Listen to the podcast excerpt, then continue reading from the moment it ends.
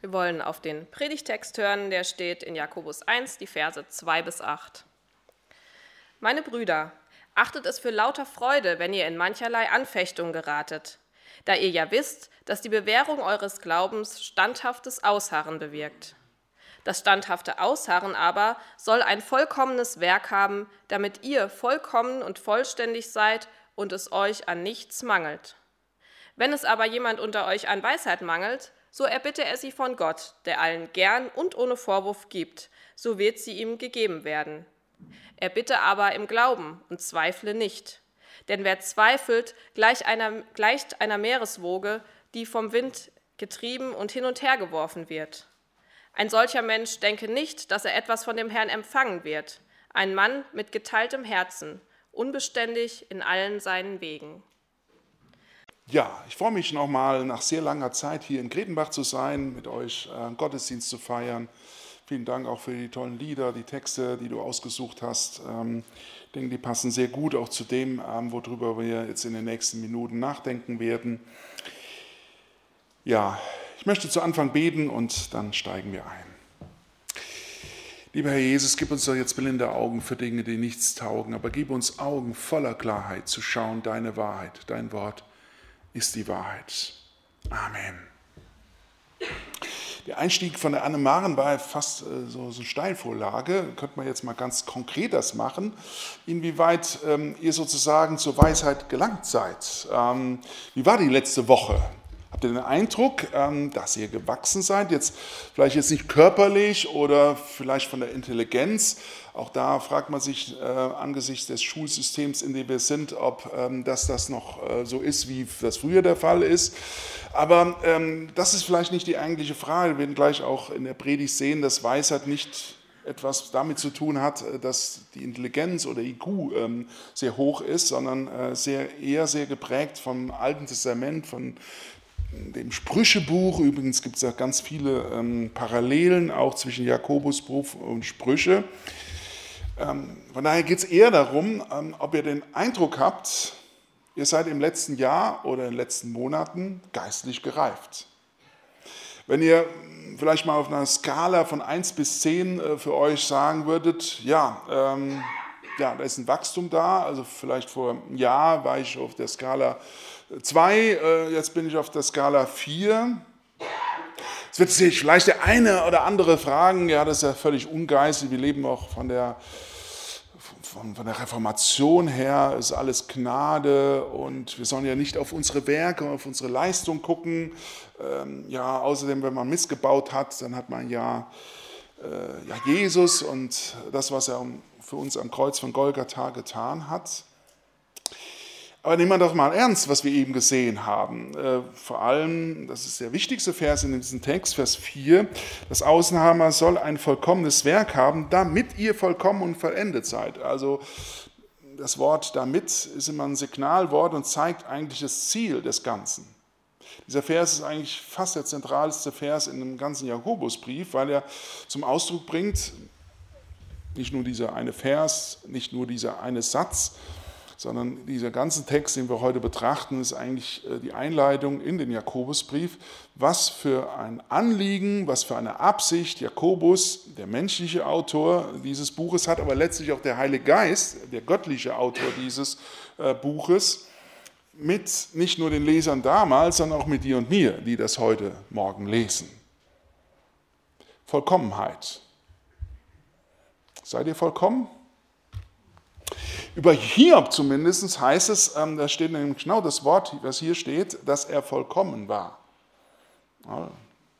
Es werden dann zwei Wörter genannt, werden wir gleich auch noch drauf eingehen, was die eigentlich bedeuten.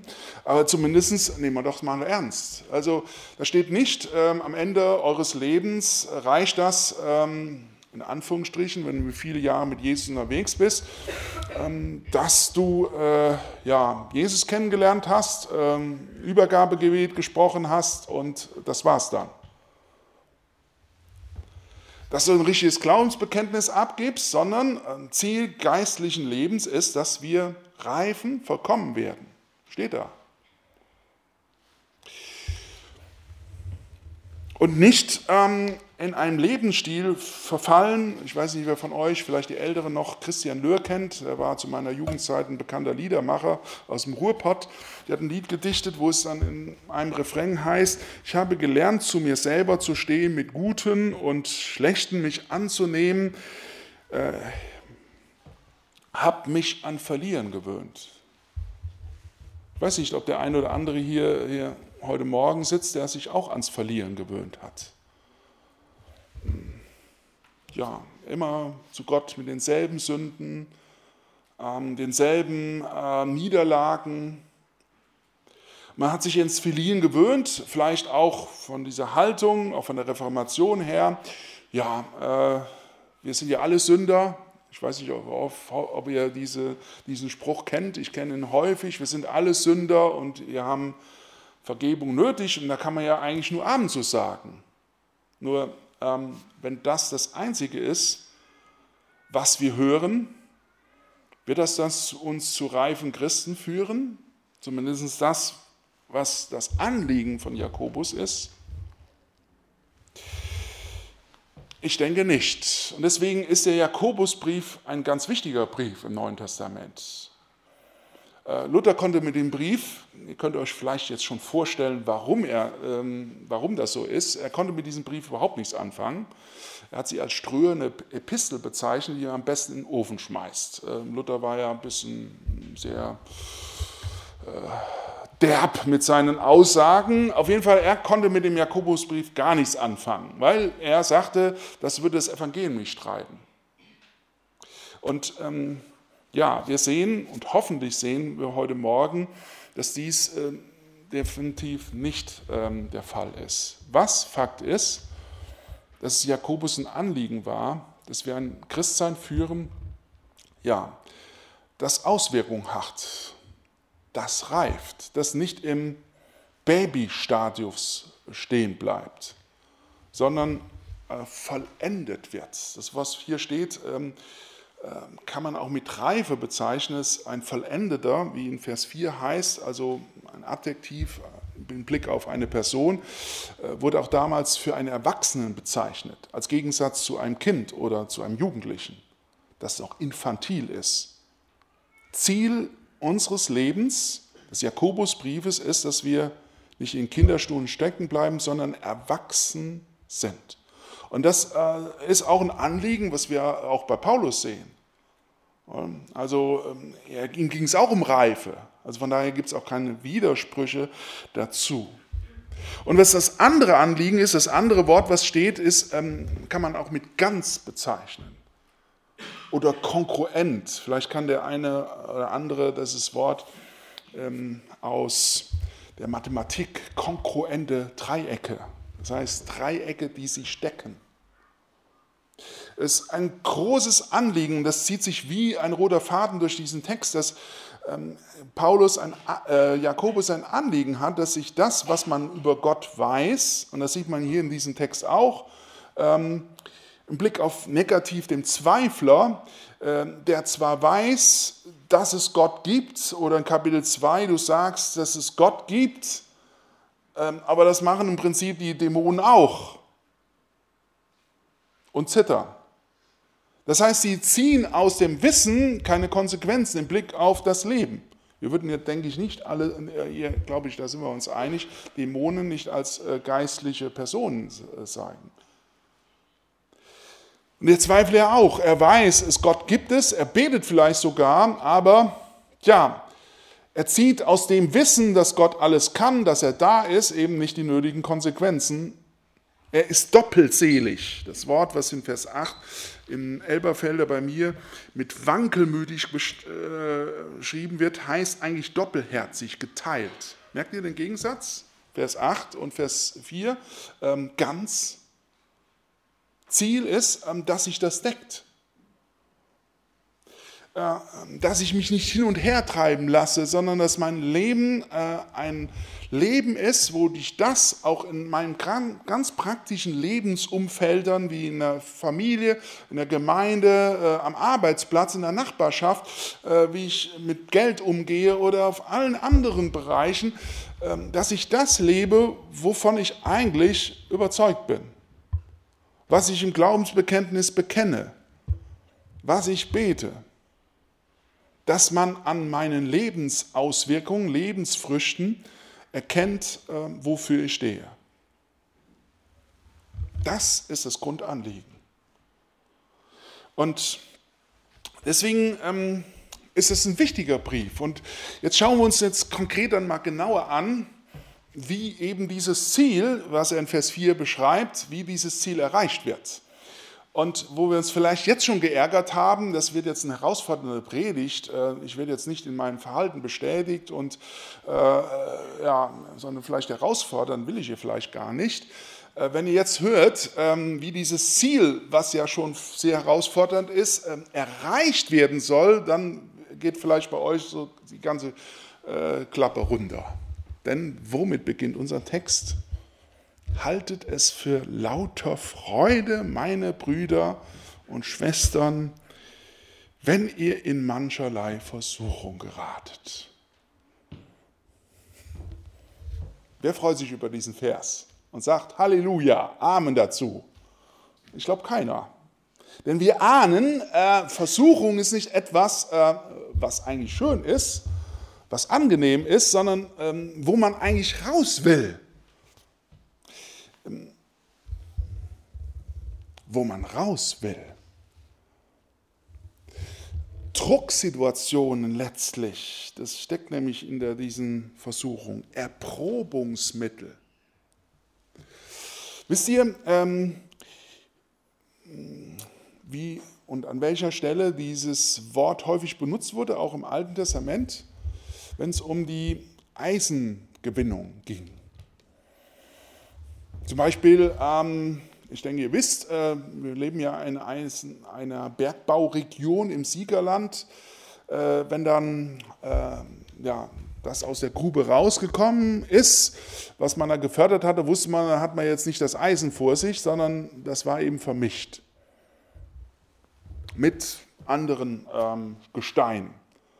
So, um äh, letztlich das zu prüfen und rausbekommen, das Gute sozusagen, das, was man nutzen konnte, was äh, wurde ähm, dafür gemacht? Das Ganze wurde unter starker Hitze ähm, und Druck äh, ja, gesetzt. Also ich bin kein Esoteriker, deswegen denke ich nicht, dass das Gestein jetzt daran leidet. Also das ähm, erfuhr nämlich die Hitze, das Schmelzen. Ähm, Glaube ich nicht. Aber wenn wir an Hitze denken, dann würden wir nicht sagen, dass das etwas Angenehmes ist.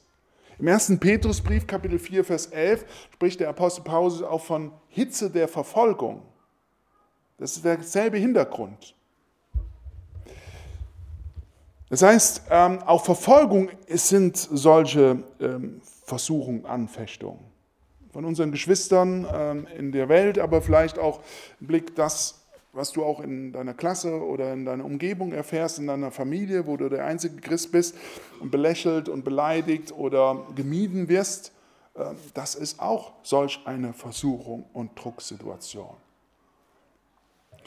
Dann würden wir ja nie sagen, äh, ja, diese Hitze, diese Verfolgung, diese Drucksituation, auch Krankheit, Not, ähm, ja, äh, auch negative Lebensumstände, äh, dass ich nicht genug Kohle habe, dass ich arm bin, auch das ist ein großes Thema, gerade im Jakobusbrief.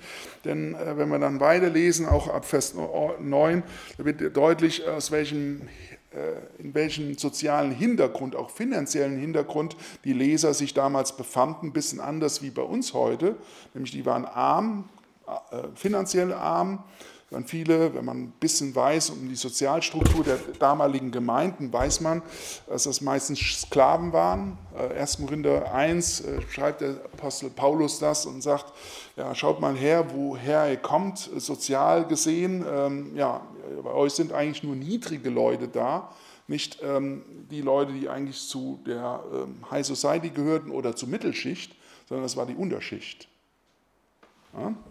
Das heißt, sie waren finanziell äh, auf der untersten Linie äh, der Gesellschaftspyramide, aber auch ähm, rein sozial gesehen. Hier schreibt äh, der Grupusbrief an ähm, Judenchristen in der Zerstreuung, die waren also fremd. Ähm, ja, an den Orten, wo sie waren, Juden damals waren ja über das gesamte römische Reich verstreut. Das kann man nachlesen auch an den Texten des, der, der Apostelgeschichte, wo ähm, Paulus immer wieder in bestimmten Städten ging und äh, dort auch Juden fand und dort zuerst evangelisierte. Da, an diese Christen äh, schrieb er, an Judenchristen. Die waren also allein, weil sie Juden waren, nicht zu der normalen Bevölkerung, schon nicht gut angesehen. Ähm, dann waren sie äh, nicht angesehen oder gut angesehen, weil sie, ähm, weil sie Juden Christen waren. Also unter ihren Leuten waren sie also auch nicht angesehen, weil sie äh, ja, vom jüdischen Glauben abgefallen sind. Und dann waren sie auch noch Christen, ähm, was auch in der damaligen Gesellschaft nicht gerade äh, dazu führte, dass sie gesellschaftlich anerkannt waren. Also in jeglicher Beziehung völlig unter Druck. Vielleicht geht es hier auch so. Also es ist also ein ganz großer Teil, was Versuchung sein kann. Ich weiß nicht, in welcher Versuchung du oder in welcher Anfechtung, Drucksituation du stehst. Ähm, ob das ähm, ja, im Blick auf ähm, schwierige Situationen in deiner Familie ist, musst vielleicht jemanden pflegen, ähm, was nicht ganz einfach ist. Ähm, du hast Schwierigkeiten mit deinen Arbeitskollegen oder vielleicht auch mit deinem Chef. Es gibt viele Drucksituationen und hier wird deutlich, das, was eigentlich in unseren Augen ja nur schlecht ist, wo wir denken, da will ich nur raus. Wenn ihr Gebetsstunden habt im Hauskreis, ähm, für was betet, dann betet ihr für, Herr, ähm, führ mich aus dieser Situation heraus. Schenkt doch denjenigen, der mich mobbt, äh, dass er aus der Klasse fliegt oder äh, dass er einen Arbeitsplatz ver äh, verlässt. Wir würden sagen, es ist eigentlich nur negativ und schlecht. Und ähm, ja, wir denken auch vom Gottesbild her, denken wir auch, äh, ja, Gott will doch eigentlich nur das Gute für mich. Ähm, der ist doch gut, der meint es doch mit mir gut. Wie kann er mir sowas zumuten? Dann lesen wir hier, äh, ich soll mich sogar noch darüber freuen. Da ist vielleicht sogar was Positives dran, das kann ich überhaupt nicht nachvollziehen.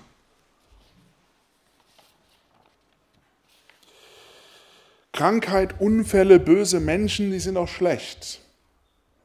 Die gibt es doch auch im Himmel nicht in Gottes Welt. Das ist doch nur teuflisch oder nur negativ. Da hat doch Gott nichts mit am Hut, oder? Entscheidend ist äh, an diesem Punkt nicht, dass wir den Fokus ähm, ja, auf die Versuchung legen,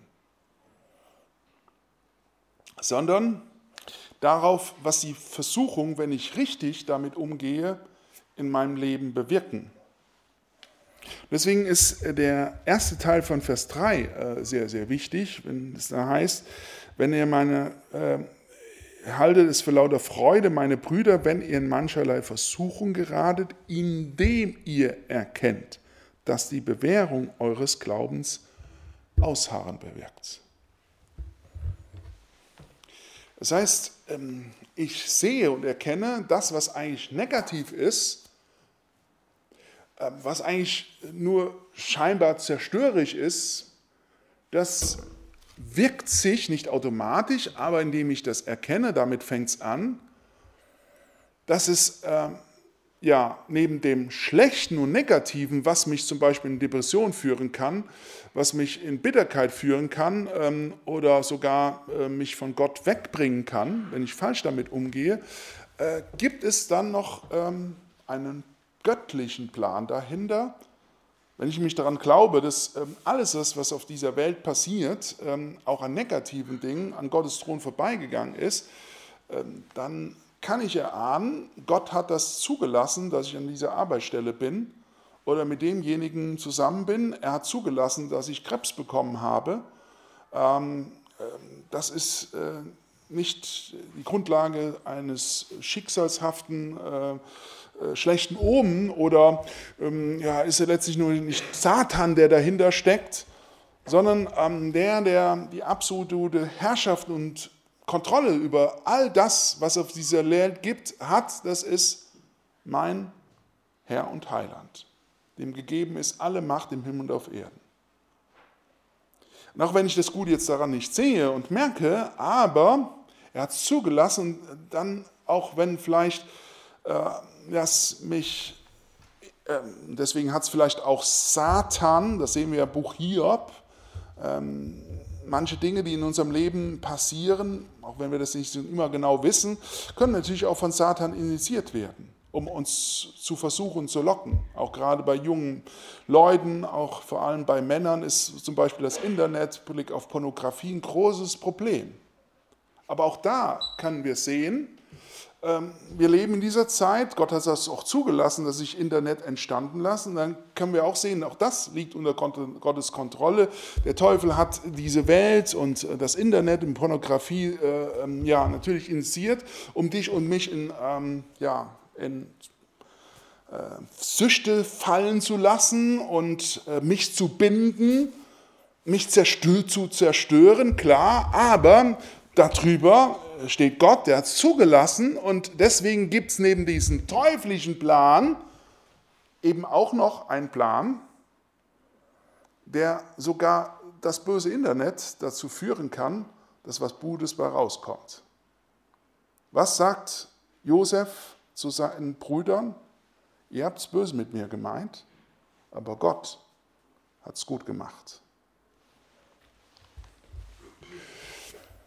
Und das ist der Schlüssel, dass ich erkenne, dass das, ähm, was eigentlich zerstörerisch negativ ist, vielleicht sogar vom Satan ähm, zumindest direkt äh, ja, in mein Leben äh, kommt, äh, ja, geschickt worden ist, mich zu zerstören, aber etwas ist, was zur Bewährung meines Glaubens geschieht, dass am Ende ja, das schöne Eisen, das schöne Gold rauskommt. Es wird geläutert, die Schlacke kommt weg und am Ende kann, nicht automatisch, aber kann, wenn ich da richtig mit umgehe, schönes Gold, schönes Eisen bei rauskommen.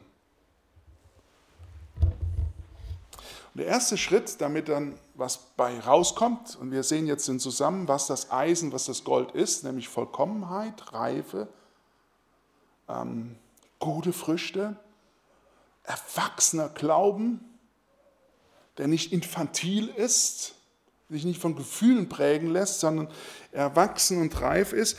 Und der erste Schritt ist eben wie das Ausharren infantiles Christsein und Leben zeichnet sich dadurch aus, dass ich Probleme habe und dann raus will. Meine Freundschaft kündige, aus, dem, aus der Ausbildung aussteige, äh, dem Druck sozusagen mich entziehe. Das ist nicht erwachsen sein, sondern das ist eher infantil. Das ist nicht ein Zeichen von Reife, sondern eher ein Zeichen davon, dass ähm, ja, ich noch infantil, eher kindlich bin. Und wir merken, äh, sagen jetzt nicht ich, sondern viele Soziologen, wir leben in einer Gesellschaft, die äh, immer mehr infantil ist. Also Leute, die 30, 40 sind, zeigen kein reifes Verhalten, sondern ähm, eher infantiles Verhalten, indem sie aus allem aussteigen, eben den Weg des geringsten äh, Widerstands nutzen es hat viele Faktoren, da wollen wir jetzt nicht drauf eingehen, aber äh, wenn wir das ernst nehmen, was hier steht, wenn ich erkenne, dass das, was Gott mir zumutet an negativen Umständen, sei es Krankheit oder schwierigen äh, Lebensbezügen, auch mit schwierigen Menschen, dann ähm, will er was damit erreichen. Das kann er nur erreichen, wenn ich darin ausharre und nicht flüchte.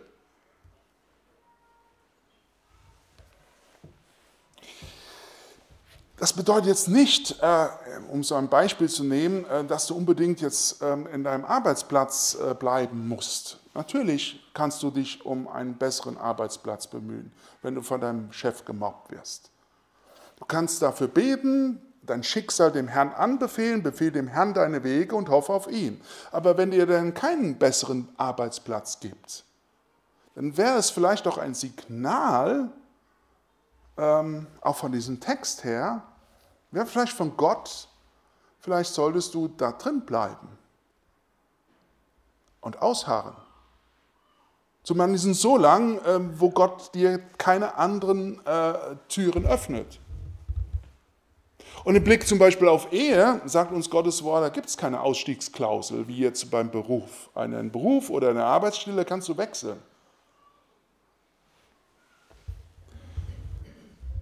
Gilt es auszuharren, auch wenn äh, vielleicht äh, du ähm, mit den Jahren an deinem Ehepartner Dinge erkennst und siehst, äh, die dir Mühe machen, ähm, woran du dich schreibst, aber wie heißt es schon im Sprüchebuch?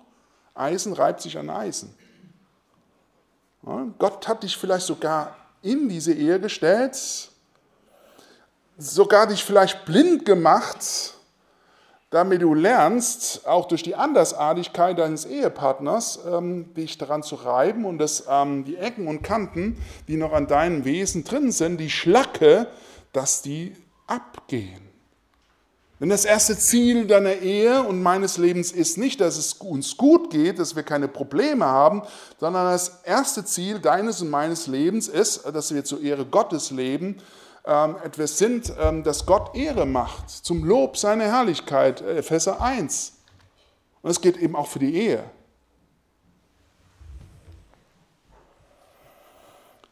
Was steht hier? Es gibt verschiedene Begriffe für Geduld oder Ausharren. Hier geht es um Ausharren in Situationen. Nicht geduldig sein mit anderen Menschen, aber klar, das hängt natürlich ein bisschen zusammen. Es geht darum, dass du in Situationen, in Lebensbezügen, in denen du Gott dich reingestellt hast, dass du darin ausharrst. Aber auch da äh, ist nicht das Endziel. Also es geht nicht um Ausharren um jeden Preis, sondern ähm, das wird dir auch nicht helfen, wenn du in einer schwierigen Ehesituation oder Arbeitssituation bist, sondern äh, es gilt dann, und das ist das Entscheidende, zu sehen, ähm, wenn ich ausharre, dann entsteht etwas, dann entsteht geistliche Reife. Und das ist das Ziel. Und dann merke ich, ja, ich leide zwar ein bisschen, vielleicht auch manchmal schwer in der Ehe, aber ähm, wenn ich drin bleibe, wenn ich geistlich damit umgehe, dann verändert mich Jesus. Dann entsteht was Gutes aus, aus der eigentlich schlimmen Situation heraus.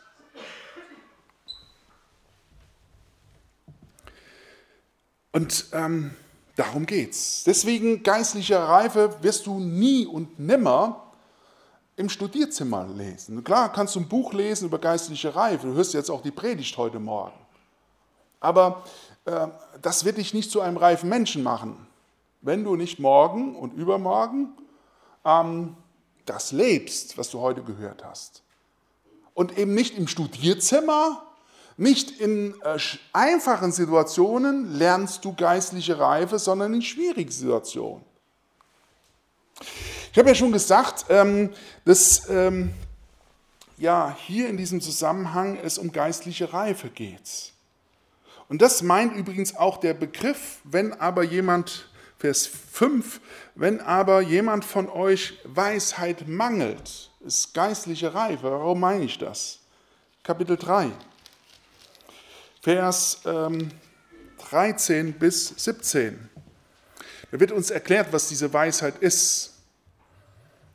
Deswegen ähm, auf den ersten Blick, wenn man beim ersten Hören äh, Vers äh, 4 und Vers 5 liest, dann denkt man, Vers 5, ähm, was hat das jetzt mit Weisheit vorher, mit Vollkommenheit und Reife zu tun? Das ist doch was fast völlig anderes, sind doch völlig andere Themen. Verstehe ich nicht, den Zusammenhang von Vers 4 und 5. Aber wenn wir den Vers, äh, Kapitel 3, äh, Vers 13 folgende lesen, dann merken wir, dass das sich wirklich deckt, dass der Zusammenhang weitergeht. Wir werden gleich auch noch darauf eingehen.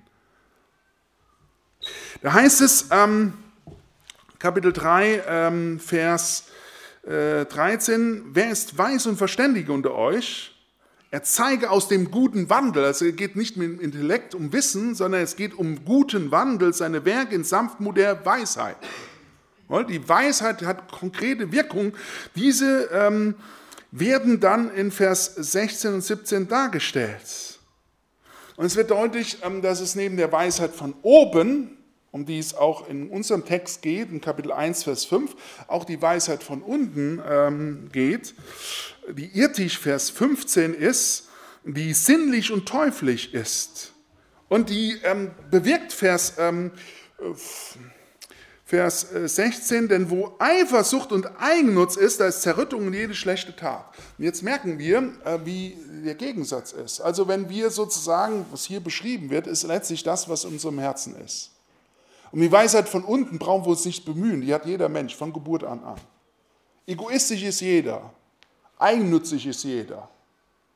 Und hochmutig ist auch jeder, mehr oder weniger.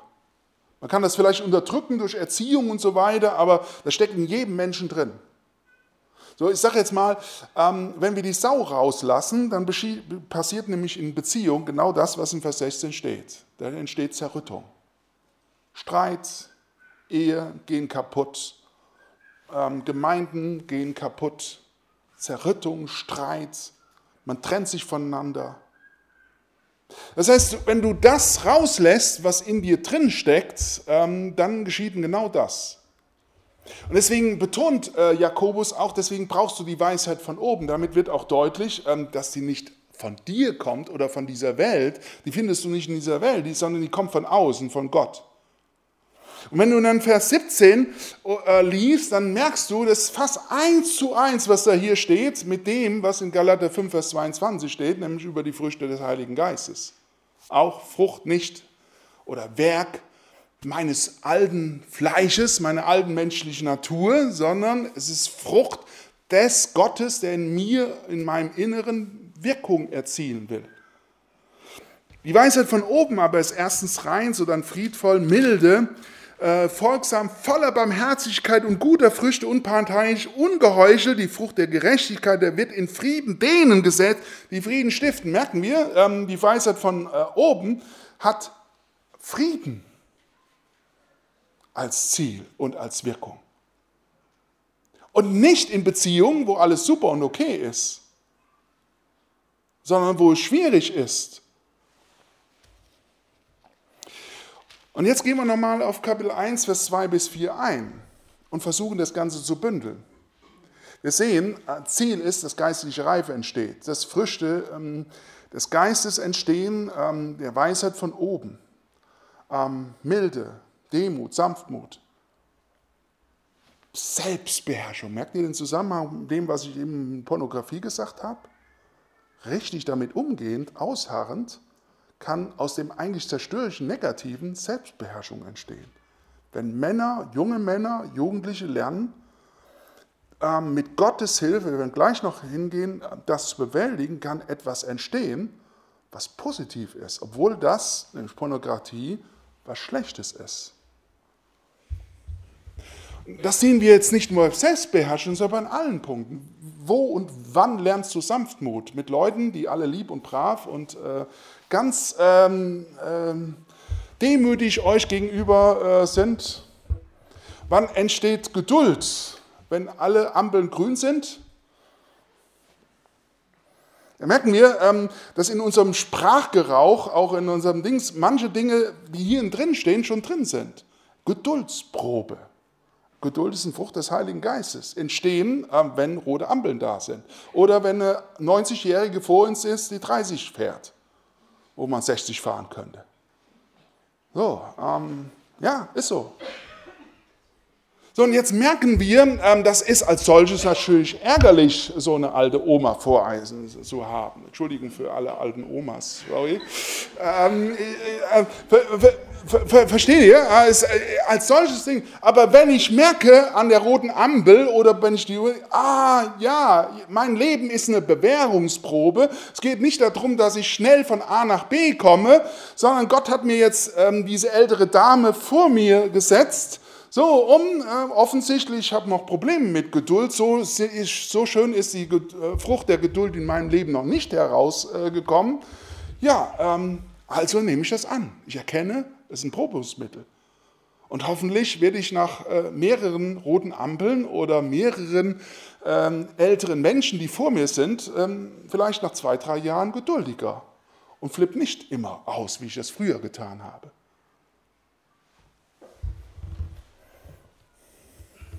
Und jetzt sehen wir, kommen wir auf die Schlussgeraden.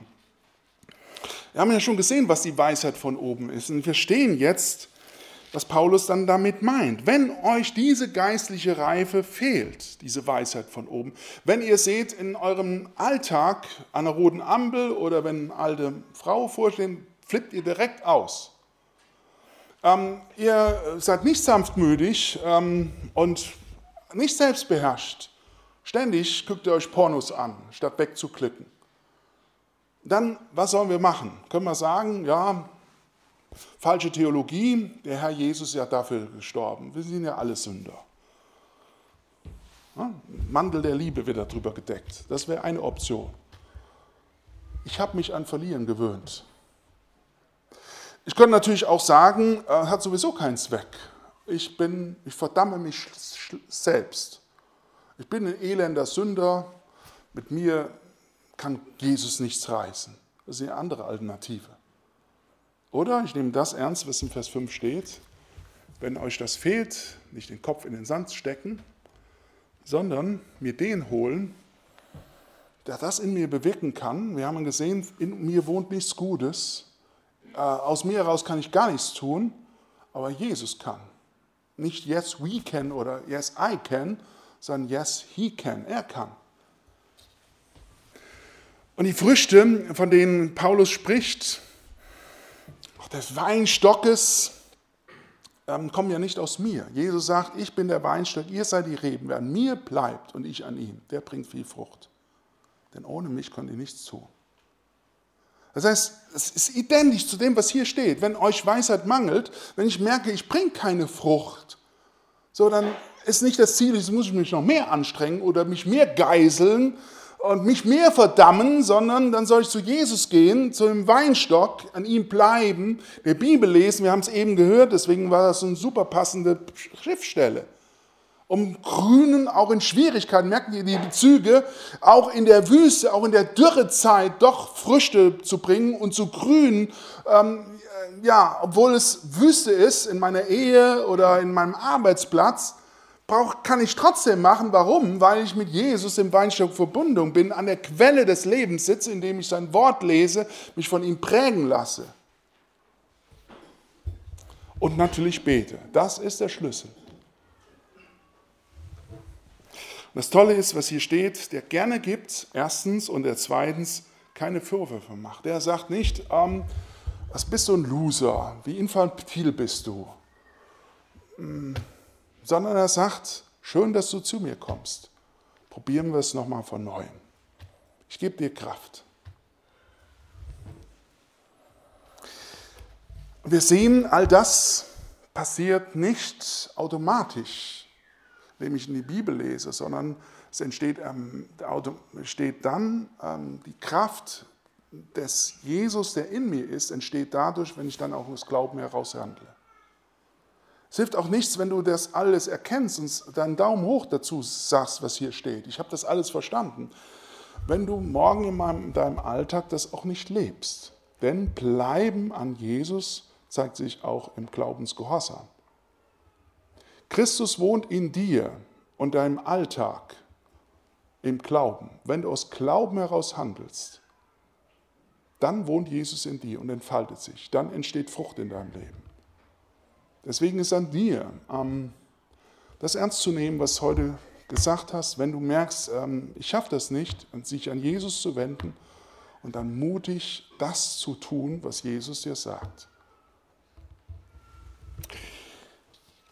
Ich lese mit einem Vers, der das alles eigentlich schön abmundet. Äh, viele haben Probleme mit diesem Vers, aber vielleicht für diesen Text heute ähm, wird sichtbar, dass das eigentlich alles passt. Denen, die Gott lieben, so sagt der Apostel Paulus, Römer 8, Vers 28, dienen alle Dinge zum Besten. Die Dinge sind als solches nicht gut, aber wenn du Jesus liebst, ihm gehorsam bist, dann wirken sich die schrecklichsten Dinge, ich habe mir nur das Beispiel Pornografie genannt, ich könnte noch viele andere Dinge nennen, dienen alle Dinge, auch eine Krebserkrankung. Seht euch den Film mit Philipp Mickenbecker an, am 21. Oktober in der Hammerhütte. Könnt ihr das lesen? Was für ein Diamant aus diesem Menschen, der schwach und klein war, Gott durch seine Krebserkrankung gemacht hat. Ich bin mir sicher, 100 Prozent, wenn Gott das nicht gemacht hätte, wäre der Diamant nicht so edel und toll geworden. Ich hätte mich für ihn gewünscht, ähm, dass Gott ihn geheilt hat, aber Gott ist anders gemacht. Aber ihr seht an seiner Person, dass Gott aus dem Schrecklichsten, aus allen Dingen, wenn wir ihn lieben, wenn wir ihm gehorsam sind, in seinen Wegen gehen, an ihm dranbleiben, was Tolles rausmachen kann. Deswegen gibt es in keiner Situation Grund zu verzweifeln. Er ist bei euch, ähm, seht euch diesen Film an, dann könnt ihr sehen, was Gott tun kann in jeder Situation. Ich mache euch Mut dazu. Ich bete noch zum Schluss. Lieber Herr Jesus, ähm, wir danken dir für dieses wunder, wunderbare Wort, was wir heute gesehen haben und möchten glauben, Herr, dass das nicht nur für Philipp Mickenbettner oder für irgendwie scheinbar andere Heilige gilt, sondern auch für uns.